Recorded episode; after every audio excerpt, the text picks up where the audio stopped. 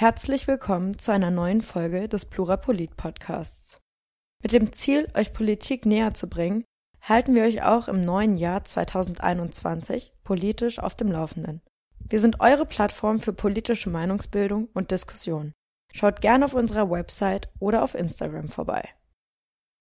Diese Folge zum Panel sollte der öffentlich-rechtliche Rundfunk abgeschafft werden vom 12. März 2020 moderiere ich, Christina, für euch. Der öffentlich-rechtliche Rundfunk soll durch die Sendeanstalten der ARD, des ZDF und des Deutschlandradios ein frei zugängliches und vielfältiges Programmangebot für alle Menschen in Deutschland anbieten. Das Jahresbudget von ca. 8 Milliarden Euro wird aus verpflichtenden Beiträgen jedes deutschen Haushalts bezahlt, die ab diesem Jahr um jeweils 86 Cent steigen sollen. Einige Parteien kritisieren, dass der öffentlich-rechtliche Rundfunk aus der Zeit gefallen sei und stören sich an den Inhalten. Andere Stimmen hingegen halten ihn für unersetzlich als unabhängiges Informations- und Unterhaltungsangebot in Deutschland. Wie immer haben wir neun Statements für euch eingeholt und sortiert. Der im Mai 2020 ausgeschiedene Hamburger Bundestagsabgeordnete und ehemalige haushaltspolitische Sprecher der SPD-Bundestagsfraktion, Johannes Kahrs, spricht sich deutlich gegen die Abschaffung des öffentlich-rechtlichen Rundfunks aus und sagt, der öffentlich-rechtliche Rundfunk sei die Gewähr dafür, dass wir in Deutschland eine Nachrichtenversorgung haben, die nicht vom Interessen Einzelner bestimmt wird, nicht für Million Millionären oder Milliardären oder großen Firmeninteressen, sondern wo wir alle darauf vertrauen können. Er vergleicht die deutsche Medienlandschaft auch mit der in den USA und verweist auf die Notwendigkeit unabhängiger Medienberichterstattung. Zudem sei mit Tagesschau, Tatort oder Traumschiff, ob Kochsendungen oder Krimis, Tierdokus oder Talkshows. Für jeden etwas dabei. Elisabeth Motschmann, die medienpolitische Sprecherin der CDU, pflichtet ihrem ehemaligen Koalitionskollegen bei und spricht angesichts des öffentlich-rechtlichen Rundfunks sogar von einem Glücksfall für Deutschland. Besonders positiv hebt sie hervor, wie breit sein Angebot gefächert sei. Der öffentlich-rechtliche Rundfunk äh, gewährleistet unabhängige, überparteiliche und gut recherchierte Berichterstattung. Insgesamt findet die Unionspolitikerin, man müsste ihn erfinden, wenn es ihn nicht gäbe. Sie würde sich jedoch wünschen, dass auch mehr Frauen auf dem Bildschirm vertreten sind, darin sieht sie ein Defizit. Doch auch in Teilen der Opposition schätzt man das Angebot der Sendeanstalten sehr. Konstantin von Notz, einer der stellvertretenden Fraktionsvorsitzenden der Grünen Bundestagsfraktion, betrachtet den öffentlich-rechtlichen Rundfunk als unverzichtbar. Nein, der öffentlich-rechtliche Rundfunk ist eine ganz wichtige Säule in unserer Demokratie. Er ist eine Lehre aus äh, den dunklen Kapiteln unserer Geschichte, weil wir um die Manipulationsfähigkeit von Medien wissen. Eine Abschaffung dessen erscheint für ihn somit undenkbar. Dennoch würde auch von Notz einige Neuerungen begrüßen. Auch die Parteivorsitzende der Linken, Katja Kipping, erachtet den öffentlich-rechtlichen Rundfunk als unverzichtbar. Ich meine, der öffentlich-rechtliche würde an Qualität verlieren, wenn er mit den privaten Sendern eins zu eins konkurrieren müsste. Insofern lautet meine Antwort ganz klar, nein, auf keinen Fall. Dies sieht sie besonders kritisch, da die öffentlich-rechtlichen Kanäle laut Kipping zur Meinungsbildung beitragen. Doch nicht nur politische Stimmen äußern sich klar gegen die Abschaffung des öffentlich-rechtlichen Rundfunks. Der ARD-Journalist Hajo Seppelt, dessen Themenschwerpunkte Sportpolitik und Doping sind, merkt zu unserem Panel an. Ich glaube, dass ähm, öffentlich-rechtlicher Rundfunk in der Tat alternativlos ist. Er hält eine Abschaffung dessen für undenkbar. Durch seine Tätigkeit als Journalist kann Seppelt die Medienlandschaft hierzulande mit der im Ausland vergleichen und argumentiert vor diesem Hintergrund, dass das Angebot in Deutschland bereits sehr gut aufgestellt sei.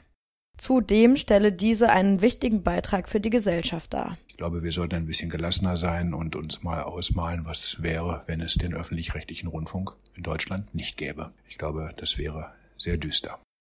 Ähnlich äußerte sich auch Wolfgang Schulz vom Leibniz-Institut für Medienforschung in Hamburg. Wir sollten den öffentlich-rechtlichen nicht, Rundfunk nicht abschaffen, wir sollten uns aber ständig die Frage stellen, warum brauchen wir ihn?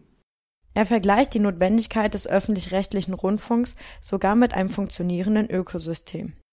Zudem sei dies Bedingung für eine funktionierende Demokratie, wie es auch der grünen Politiker Konstantin von Notz bereits bemerkte. Aus meiner Sicht braucht der öffentlich-rechtliche Rundfunk noch mehr Spielräume, dass er tatsächlich auch von jungen Nutzerinnen und Nutzern gefunden werden kann, und zwar da gefunden werden kann, wo die sich tatsächlich auch aufhalten. Dem öffentlich-rechtlichen Rundfunk etwas kritischer gegenüber positionierte sich Publizist und Autor Alexander Kissler. Er findet, abgeschafft werden? Nein, das sollte er nicht. Muss er grundlegend reformiert werden? Ja, das muss er unbedingt. Aber er findet, das jährliche Budget von 8 Milliarden sei zu hoch angesetzt und das Angebot mit den vielen Lokalprogrammen zu kleinteilig. Der öffentlich-rechtliche Rundfunk muss mehr informieren und weniger belehren. Und da, wo er informiert, muss er auch deutlich mehr als bisher auf Ausgewogenheit achten. Er fordert außerdem mehr Pluralität auf allen Ebenen der öffentlich-rechtlichen Anstalten. Die vorhandene Struktur müsse dringend reformiert werden. Das findet auch Ria Schröder, Mitglied im Bundesvorstand der FDP und ehemalige Bundesvorsitzende der Jungen Liberalen. Das Konzept des öffentlich-rechtlichen Rundfunks sei mittlerweile nicht mehr zeitgemäß. Sie fordert zwar keine gänzliche Abschaffung, aber findet, also der öffentlich-rechtliche Rundfunk ist aufgebläht und viel zu teuer. Er braucht dringend eine Reform. Schröder meint, man sollte mehr in Investigativjournalismus und Nachrichten investieren und dafür das Unterhaltungsprogramm anderen Kanälen überlassen, so die Jungpolitikerin. Auch würde sie sich eine Altersumstrukturierung in Rundfunkräten wünschen, um auch Themen, die eher junge Menschen ansprechen, auf die Agenda zu setzen. Als einzige Panel-Teilnehmerin forderte Beatrix von Storch, stellvertretende Vorsitzende der AfD. Ja, der öffentlich-rechtliche Rundfunk in seiner jetzigen Form sollte abgeschafft werden. Sie betitelt die GEZ-Gebühr als eine Zwangsgebühr, die auch diejenigen zahlen müssen, die das Angebot nicht nutzen, wie etwa junge Leute. Laut von Storch sei der öffentlich-rechtliche Rundfunk staatlich beeinflusst und somit tendenziös in seiner Berichterstattung. Dem fügt sie hinzu, Informationen und Neuigkeiten und vor allem natürlich Unterhaltung sind heutzutage voll und ganz durch private Medien möglich. Zusammenfassend lässt sich also feststellen, dass die große Mehrheit der von uns Befragten das Angebot des öffentlich-rechtlichen Rundfunks keineswegs abschaffen möchte. Gleichwohl gebe es noch eine Menge Verbesserungsbedarf an seiner jetzigen Form. Wie bereits Paula und Tessa in der letzten Folge, habe auch ich für diese Folge unseres Podcasts mit denjenigen gesprochen, die sich die Fragestellung für das Panel überlegt haben. Stellvertretend für Caspar Ibel und Lukas Lambi hat Caspar mir meine Fragen beantwortet. Zunächst möchte ich wissen, warum die Fragestellung? Ja, die Abschaffung des öffentlich-rechtlichen Rundfunks wird in der Regel nur von wenigen Seiten gefordert.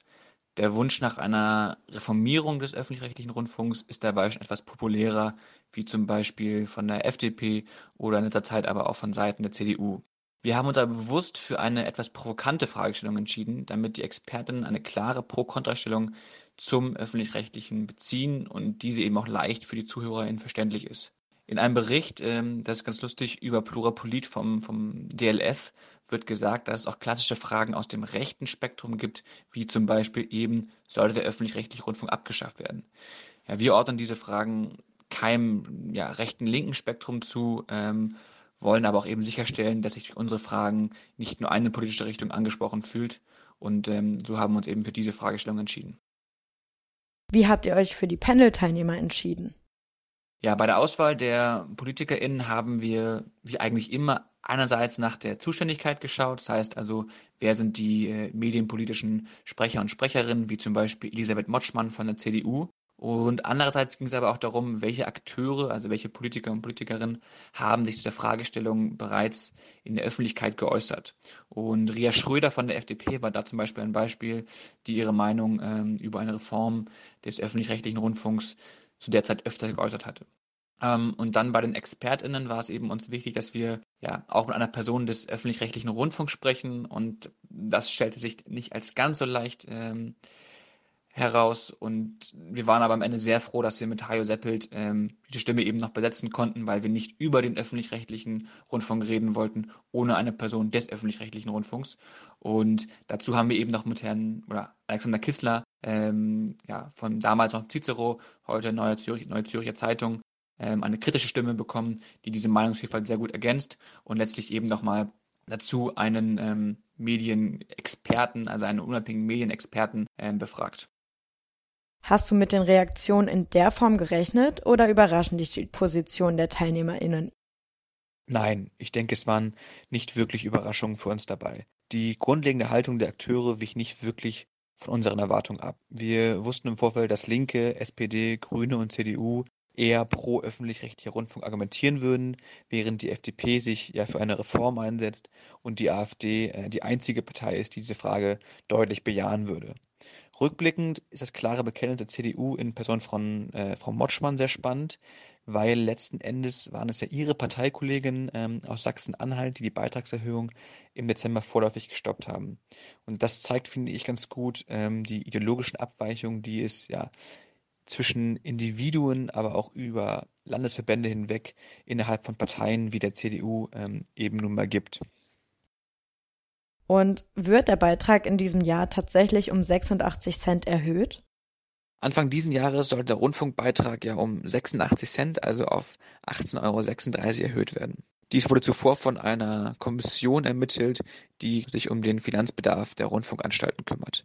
Danach wurde dies in einem Staatsvertrag eben allen 16 Landtagen vorgelegt, die ähm, diese Erhöhung bestätigen mussten. Die CDU-Landtagsfraktion in Sachsen-Anhalt hatte frühzeitig angekündigt, dem Staatsvertrag eben nicht zuzustimmen, was auch entgegen der Meinung von äh, dem CDU-Ministerpräsidenten Haselhoff war. Ähm, die Koalitionspartner der CDU in Sachsen-Anhalt hatten eben daraufhin reagiert und gesagt, falls das so kommen würde, würden sie die Koalition auflösen. Im Endeffekt war es eben dass Haselhoff den Vertrag zurückzog, um es eben nicht zur Abstimmung kommen zu lassen, um somit eben auch seine Koalition zu schützen ähm, und das Parlament nicht regierungsunfähig zu machen in Zeiten von Corona. So wurde die Erhöhung des Beitrages vorerst gestoppt ähm, und die Beitragserhöhung wird nun in nächster Instanz vor Gericht verhandelt. Und es ist eben spannend zu sehen, dass das Thema nach wie vor die Geister scheidet ähm, und wir mit genau Plurapolit eine ja, Debatte früh auch ähm, verfolgt haben, früh mit angestoßen haben, die eben genau so weit oder so lange eben noch äh, nachwirken wird. Das war sie auch schon, die erste Folge des Plurapolit Podcasts für dieses Jahr. Nun wünsche ich euch einen schönen Start in den Tag, die Woche, wann auch immer ihr uns hört. Eure Christina vom Plurapolit Team. Plurapolit, eure Plattform für politische Meinungsbildung und Diskussion. Bereitgestellt von Lukas, Kaspar, Paula, Tessa, Paulo, Aljena, Viktor, Paulo, Leon, Christina. Und Lars.